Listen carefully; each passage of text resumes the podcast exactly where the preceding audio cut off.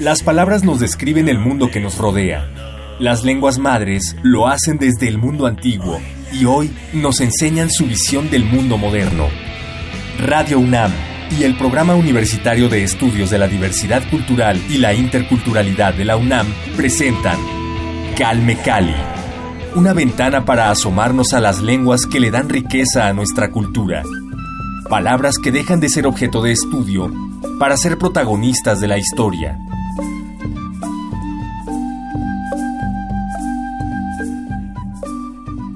Bienvenidos a Calme Cali, yo soy Vania Nuche, nuevamente los recibo con gusto en este espacio y gracias por seguir con nosotros en sintonía a través de Radio UNAM. Nos acompaña Martín Tonalmeyotl, él es narrador, poeta, docente, traductor y fotógrafo nahua. Hablaremos sobre todas sus actividades, vamos a escuchar su semblanza para que conozcan sobre él. Martín Tonalmeyotl es un narrador, poeta, docente, traductor y fotógrafo nagua. Nació en 1983 en Atzacoaloya, Chilapa de Álvarez, Guerrero, México. Estudió la licenciatura en Literatura Hispanoamericana por la Universidad Autónoma en Guerrero y es maestro en Lingüística Indoamericana por el Centro de Investigaciones y Estudios Superiores en Antropología Social, CIESAS. De origen campesino, se ha desempeñado como profesor de lengua náhuatl, poeta y articulista del suplemento Hojarasca del periódico La Jornada. Ha sido becario del FONCA y algunos de sus poemas, relatos y artículos se han publicado en diversos medios impresos y digitales como Círculo de Poesía, Periódico de Poesía de la UNAM, Tierra Adentro, Letralia, Circe, La Piraña, Sin Fin, entre otros. Es autor del libro Tlalcatzaxilistle, Ritual de los Olvidados, Nocentlalil Xochitlachtol, Antología Personal, e Istitzin Hueyaetzintle. Su trabajo poético ha sido recogido en antologías como Los 43 Poetas por Ayotzinapa, editado por Elina en 2015, Postlom, Cuentos de los Pueblos Indígenas de México, y Al menos Flores, al menos Cantos, Valparaíso, México, 2017.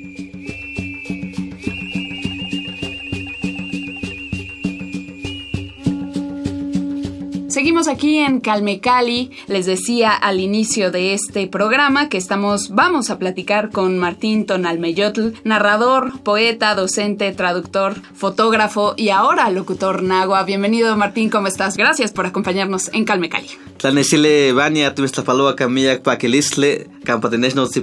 Este, Calmecali. Eh, muy buenos días, pues qué gusto saludarte en, en este tu espacio de Calmecali. Pues yo estoy contento de visitarte acá para platicar un rato Claro que sí, todos contentos por acá de recibirte. Desde febrero que también estás compartiendo los micrófonos con la audiencia a través de código CDMX. Ya hablaremos de eso posteriormente, pero primero, primero lo primero, Martín. Quiero que nos cuentes ¿Qué te llevó a interesarte en la lengua española? Tú eres nahuablante, ya lo sabemos, pero ¿por qué? ¿Por qué te interesó hablar español? ¿Cómo llegaste a esta lengua? ¿Por qué aprenderlo? ¿Y cómo vinculaste este aprendizaje con tu lengua, con la cultura náhuatl? Eh, pues yo creo que es una necesidad que tuve desde muy pequeño. Eh, yo tengo, somos en la familia siete hermanos, entonces son tres mayores que yo y tres menores que yo. Los mayores eh, los mandaron a la escuela, pero no quisieron pues seguir el proceso de escolar básico, ¿no? Y pues nosotros éramos, pues como somos de campo, ¿no? Entonces eh, nos dedicábamos a cuidar, este, pues animales, ¿no? Chivos, teníamos ahí un par de, chivos, luego toros. Y este, pues la escuela era como, eh, pues no, no, no, no llamaba la atención porque en el campo cuidábamos, pero jugábamos todo el tiempo, ¿no? A, los trompos, a, muchas cosas, ¿no? Que inventábamos cada juego cuando éramos pequeños. Entonces como mis tres primeros hermanos y mi hermana no les ofrecieron escuela y no quisieron ir. Eh, yo cuando llegué a los 6 años, pues simplemente no me dijeron que me metiera a la escuela. O sea, me metieron a cuidar chivos y a eso me dedicaba. No te preguntaron, ¿no? No me preguntaron. ya como a los 8 años me nació la necesidad de estudiar. Eh, entonces yo platiqué con mi mamá y le dije, oye, este, pues quiero ir a la escuela. Y mi madre se puso bien contenta, ¿no? Mi madre le, platicó a mi papá que yo tenía intención de ir a la escuela. Mi papá dijo que no, o sea, que yo estaba grande, y que quién iba a cuidar los animales y aparte quién iba a ayudar en, en el trabajo del campo. Total, que se convenció mi padre y ya mi mamá me compró un cuaderno, eh, un cuaderno, un lápiz y me dijo este, pues ve, ve a la escuela, pero en mi comunidad ya había escuela primaria bilingüe, náhuatl, y escuela monolingüe en español.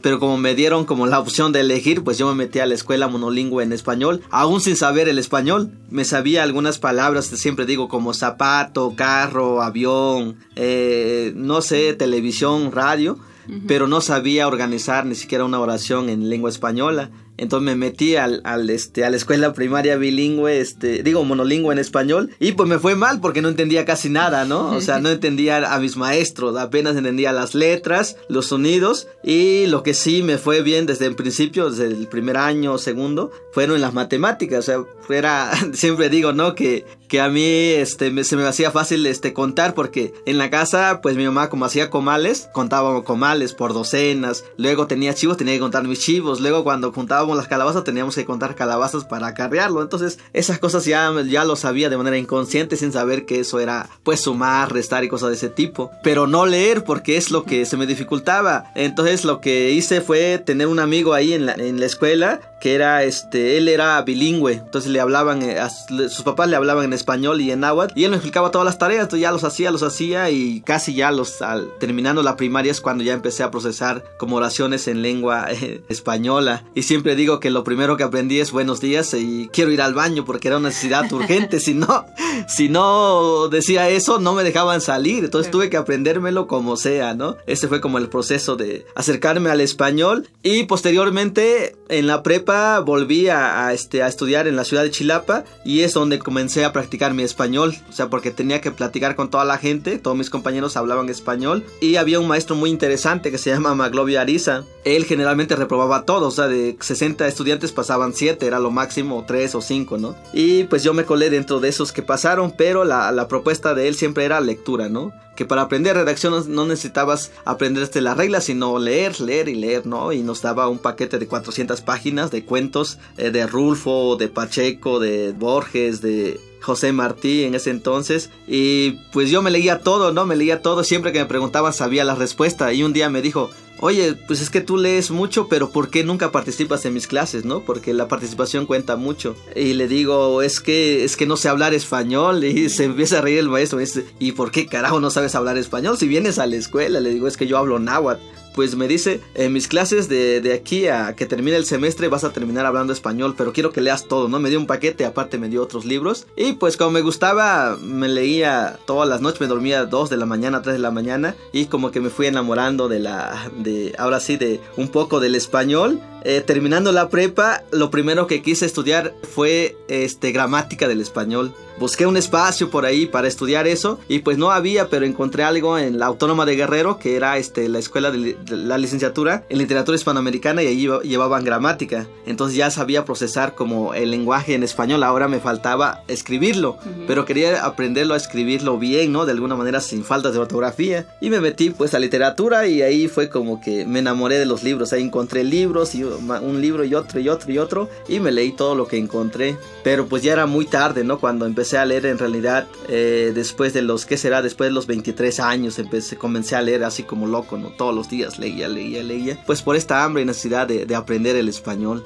Para este entonces ya, ya estabas tú cursando la carrera de letras. Sí, este, inicié la carrera, pasé el examen y comencé. Entonces lo primero que me preguntaron, me acuerdo que el primer día que me preguntaron este, en, en la universidad, cuando me hicieron como la esta propuesta, ¿cómo se llama? Como el examen. ¿El examen de admisión? Ajá, el examen de admisión, pero era como oral y me preguntaron, eh, ¿y a quién has leído, no? Y antes de mí pasó un chico que le preguntaron pues que había leído a, a, Pablo Coelho, a este Carlos Cuauhtémoc Sánchez, ¿no? Y casi lo sacan de las orejas. Entonces yo dije, ¿qué leo? Pues todo lo que leí en la prepa, ¿no? Dije, no, pues a Rulfo, a Pacheco, a este, a Mariano Azuela, eh, y así, ¿no? Toda una lista de, de escritores latinoamericanos y mexicanos y ya pues me pasaron, pero en realidad yo no había leído libros, ya había leído cuentos en ese paquete que me habían dado. Pues yo no sabía ni, ni qué ni qué era tampoco lo que lo que es literatura ahora, ¿no? Eran mis inicios. Y a propósito de eso, ¿tú consideras que existe actualmente en México un movimiento de literatura en lenguas indígenas? Yo creo que sí, muy grande, ¿no? O sea, la, la propuesta de, de, creación en lenguas originarias desde la poesía, que es como donde hay más escritores, eh, narrativa, yo creo de, de, ahí sigue narrativa, novela y teatro, ¿no? Que se ha, se ha hecho poco, pero se está haciendo.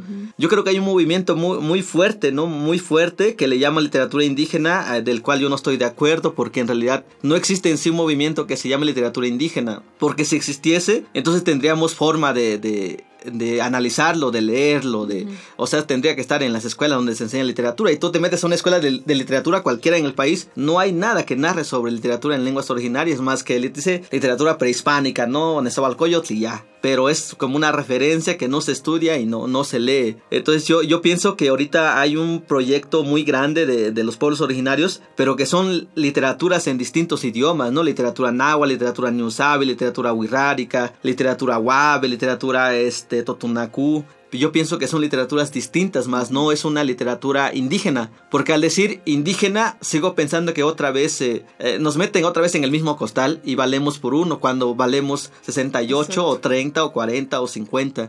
Entonces defiendo mucho esa parte de que no es cierto que existe literatura indígena, existe una literatura náhuatl, un sabi, mepa y, y así, ¿no? Por cada cultura. Sí, de acuerdo. Sí, lo menciono porque está justo este título, ¿no? Esta etiqueta generalizada de lo indígena como algo particular, como bien dices, como si fueran uno, ¿no? Y tenemos esta variedad de 68 lenguas, 68 culturas diferentes, y eso sin mencionar sus variantes lingüísticas. Claro. Que son 364, va en eso la cuenta. Con respecto a, esta invisibilización a la que se le ha sometido a los pueblos originarios, ¿tú consideras que a través de la literatura es un medio para, para revelarlas o para quitar este velo que hemos tenido históricamente? Pues yo creo que es una de las formas. Hay muchas, ¿no? Desde luchar por los derechos de los pueblos originarios, por el derecho de las mujeres también de los pueblos originarios, por el derecho a, la salud, eh, bueno, al disfrute de la niñez. Pero yo creo que lo que vamos haciendo son aportes que van cambiando eh, en el día a día, eh, como que este, este conocimiento y también este pensar hacia nosotros, ¿no? Porque siempre se piensa hacia nosotros y se escribe hacia nosotros,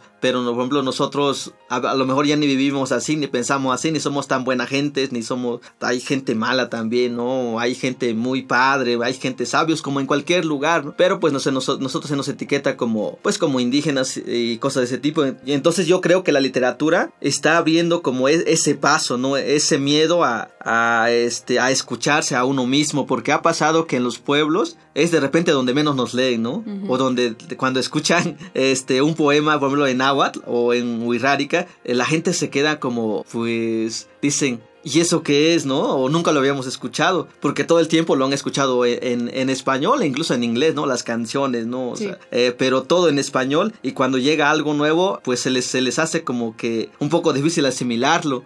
Pero, por ejemplo, los niños, los niños y los jóvenes, adolescentes, les gusta mucho porque se identifican con este idioma, con este lenguaje y ya por esta razón también ya se empieza a hacer este rap en lenguas originarias, ¿no? En, en mixteco, en náhuatl y en otros idiomas. Y yo creo que vamos, se va abriendo puerta y va aportando pues al conocimiento universal de la literatura, yo creo, pero también a este otro conocimiento de, los pueblos, porque en la gran mayoría de, los escritores en lenguas originarias, este, se habla mucho de, este rechazo en el que hemos vivido, de, este espacio que nunca hemos tenido, y bueno, sigo pensando que si hacemos un aporte, va a ser un aporte a la literatura universal y no a la literatura indígena, que sigo pensando que, no hay en sí, ¿no? Como, de acuerdo, sí. Como, como género literario. Sí, sí. Sí, es que creo que esta, este pensamiento, esta idea, eh, nace de un estándar que existe en la, pues sí, en la forma de la literatura en sí, ¿no? Hay un estándar basado en la cultura occidental. Por ejemplo, eh, recuerdo una conversación que tuvimos con Nadia López, ella es hablante de New Savvy, y comentaba este fenómeno de, pues, la estructura, digamos, de la poesía occidental, ¿no? O, con base en la, en una estructura occidental y cómo se le complica a los hablantes de lenguas originarias tratar de entrar en ese cajoncito, ¿no? De, de poeta. ¿Tú cómo enfrentas este fenómeno? Pues yo empecé escribiendo más bien como historias del pueblo, ¿no? Que cuando comencé a escribir yo no sabía que estaba haciendo poesía. En realidad yo le tenía miedo a la poesía. Cuando, cuando agarré el libro lo primero que leí fue un poco de cuento. Me leí casi todo el cuento, este, eh, pues, ¿cómo le llaman? Cuento clásico, ¿no? Y de ahí novela. Pero la poesía es lo que le tenía más miedo porque no le entendía en realidad. Cuando empecé no le entendía, pero... Por las metáforas. Ajá, por las metáforas, por la construcción, por todo lo que se decía. Pero, pero yo pienso que no le entendía más bien por esta razón de que siempre hablaba de algo ajeno a nosotros. O sea, tú abres cualquier libro, incluso a Octavio Paz, a escritores mexicanos, y es muy difícil que yo me, me identifique dentro de su poesía porque no, no voy a encontrar nada, o sea, que tenga que ver con nosotros. Entonces yo siempre busqué esa parte y ya después cuando comencé a escribir, resulta algo pasó, algo pasó muy chistoso, ¿no? Porque comencé escribiendo cuento en español, que no era bilingüe, en español, pero mi cuento no, no nadie le entendía, ¿no? Decía, ah, es que son como relatos del pueblo, ¿no? Y cosas de ese tipo, ¿no? Y algo que pasó es que cuando escribí el primer poema que se llama como Mujeres de Tortilla, lo, compartí incluso nada más en el Facebook, pero pegó mucho, o sea, este, empezó a sonar mucho y decían que era poesía, cosa que yo no lo sabía, ¿no? Pero aparte, mis amigos de Puebla un día me invitaron a un evento, me dijeron, oye, queremos que leas poesía, digo, pero es que yo no hago poesía, pero pues escribe algo, ¿no? Ya comienzo a escribir durante una semana y escribí algo así sobre los sapos, ¿no? Pero una creencia en el pueblo y fue como que donde fui descubriendo, ¿no? Entonces, en el proceso de escribir, escribir y leer, tenía que leer mucha poesía. Entonces ya conseguí libros de poesía. Ahora creo que tengo más libros de poesía que de, de otros géneros. Pero sí, eh, como que ya me fui perdiendo ahí, pero hay un diálogo, ¿no? Entre lo que vamos leyendo y lo que vamos haciendo también nosotros, porque bien se nos puede escribir un poeta su panorama, no sé, en España, y nosotros un panorama totalmente distinto. Entonces a veces lo que hacemos es escribir casi lo mismo, pero con, desde nuestro propio contexto. Claro. Ajá. Ahora, bueno, ya nos decías a todos los autores que has leído, ¿no? ¿Hay un autor que haya influido de manera muy importante en tu trabajo? ¿Y quién es? ¿Y por qué?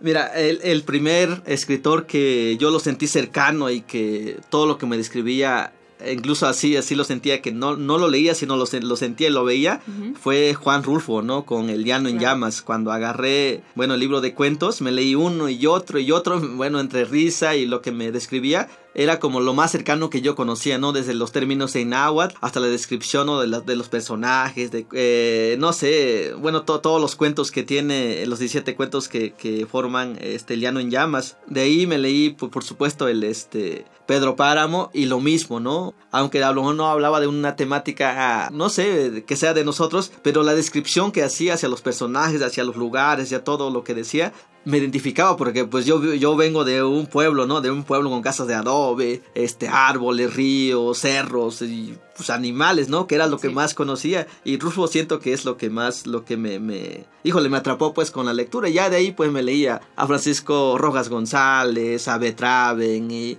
que hablaban sobre, como narraban sobre el indigenismo, ¿no? Pero Rulfo sí me, fue el primero que me atrapó. Hasta ahorita sigue, sigue siendo mi, ahora sí mi escritor favorito, ¿no? Y lo leo cada vez que puedo y no me aburro. No, pues a nadie, creo que nadie se aburre leyendo Juan Rulfo. Compártenos un poema, muéstranos este trabajo. Claro, Danos un ejemplo, por favor. Vamos a leer uno que se llama, este, que se llama Recomendación. Este me gusta mucho. Amos Chiwa. Amos Kisa, Amos Motlalo, Amos Tlanemile. Ingik Xioti, Impien la Juan Istoka, Tlaca Jacame, Sihuacocoltetinti, Niman Xochicocone. Amos Choca, Amos Huetzca, Amos Miyote, Cambatlate Miyotia, Poliwis Tlaltipactle, Tlaltipactle Canchante, Tuniwa, Juan Tlachistoque, tlaltipactle uan ihcatoc ipan semic tlaltipac. Amos tlanemili, amos ixtehuetzca y amos tlacuilo, xquincauili san oyahomeh tonal tonaltitzintin. Recomendación. No salgas, no hables, no pienses. Las veredas que pisas tienen sus espías llamados hombres viento, mujeres abuelas y niños flores. No llores, no rías, no respires, porque si respiras, se perderá el mundo que parece de los vivos, cimentado sobre una tierra de muertos. No pienses, no sonrías, deja de escribir, que el presente hable por sí solo. Seguimos en Calme Cali platicando con Martín Tonalmeyotl que está con nosotros aquí en estos micrófonos. Ya nos habló sobre toda su trayectoria en literatura, bueno, parte más bien de cómo se acercó a, las letras, a la literatura y nos contaba antes de escucharlo en su poesía, nos contaba cómo influyó Juan Rulfo en su escritura. Y me imagino también, quiero retomar este tema para mencionar tu labor como fotógrafo, eh, pienso que todas estas lecturas que has hecho, todos estos autores y las ideas e imágenes que te evoca su trabajo han contribuido para que tú crees tu propia obra en la fotografía. Dime si me equivoco o dime cómo nació este interés por la imagen, por la fotografía, saltar de las letras a la imagen. ¿Cómo fue? Pues yo creo que es eso, ¿no? De las la, la, poesía hace que tú tengas que decir algunas ideas, pero muy este muy específicas, ¿no? eh, o describir, por ejemplo, siempre digo describir la, a la hormiga y ver a dónde se mete, qué carga, cuántas patas tiene, de qué color es, cuántos tipos de hormigas tiene. Entonces uno como que va afinando pues su, su manera de sentir y también su forma de, de ver, ¿no? En realidad yo no me considero un fotógrafo, solo que alguna vez me pusieron ahí en una revista porque he publicado varias fotografías, pues porque no, no, no ejercito como esa actividad, pero pues a mí me encanta tomar fotos todo el tiempo, ¿no? Y, y algo que siempre hago es tomar que, este, fotografías del pueblo, ¿no? Hacia, híjole, hacia las costumbres, los cerros, la, las mañanas, los ríos. Entonces, y algo otra vez lo mismo que la que la poesía gusta mucho porque es algo distinto no a, a, lo que siempre se ve no sé le he tomado foto a mi madre haciendo haciendo tortillas he tomado fotos en la noche en, en mi casa no que está hecho de carrizo y, y cosas de ese tipo. Eh, cuando se comparten gusta mucho por, por, esa razón no o luego voy al campo todo el tiempo que tengo vacaciones pues voy ya con mi padre y mis hermanos vamos a sembrar y pues veo que mi papá ahí con, con la coa o escarbando la tierra le tomo fotos no luego hasta me critican mis amigos, me dicen, oye, tú nada más a, vas al campo a tomar fotos. Le digo, bueno, pues es que tengo que estar dentro de la actividad, si no, ¿cómo carajo tomo foto? ¿Cómo sé a qué horas va, va este, insertar mi papá la barreta, no? ¿A qué horas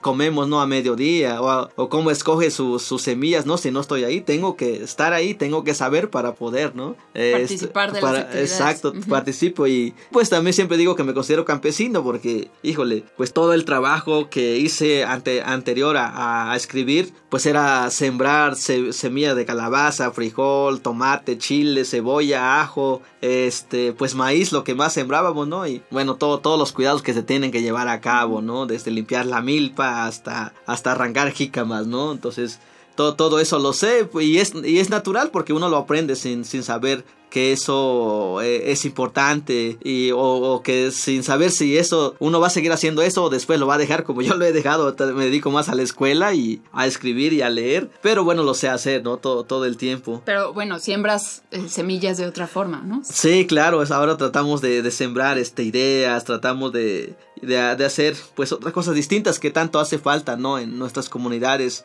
de habla náhuatl y de, de todos los pueblos originarios también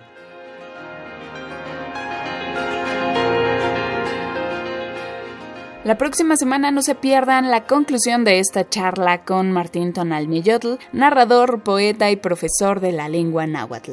Recuerden que pueden recuperar nuestras conversaciones anteriores en www.radiopodcast.unam.mx y dejarnos sus comentarios en las redes sociales de Radio UNAM. A mí me pueden encontrar en Twitter como arroba Nuque. También me pueden dejar sus comentarios si así lo desean. Nos vamos a despedir con la música de Kamaxli Yoshipa, una agrupación originaria de San Miguel de Allende, Guanajuato, que combina instrumentos prehispánicos y étnicos con los elementos del género metal.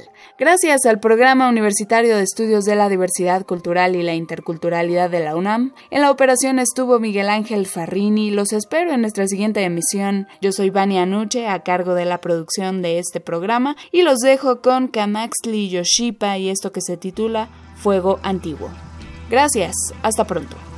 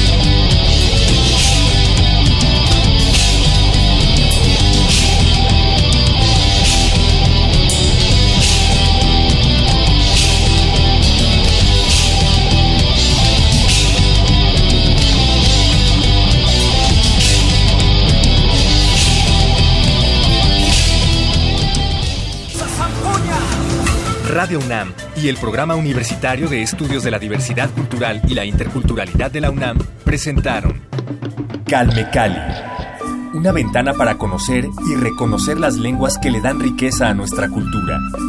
Los invitamos a aprender un poco más de las lenguas madres de México en nuestra próxima emisión.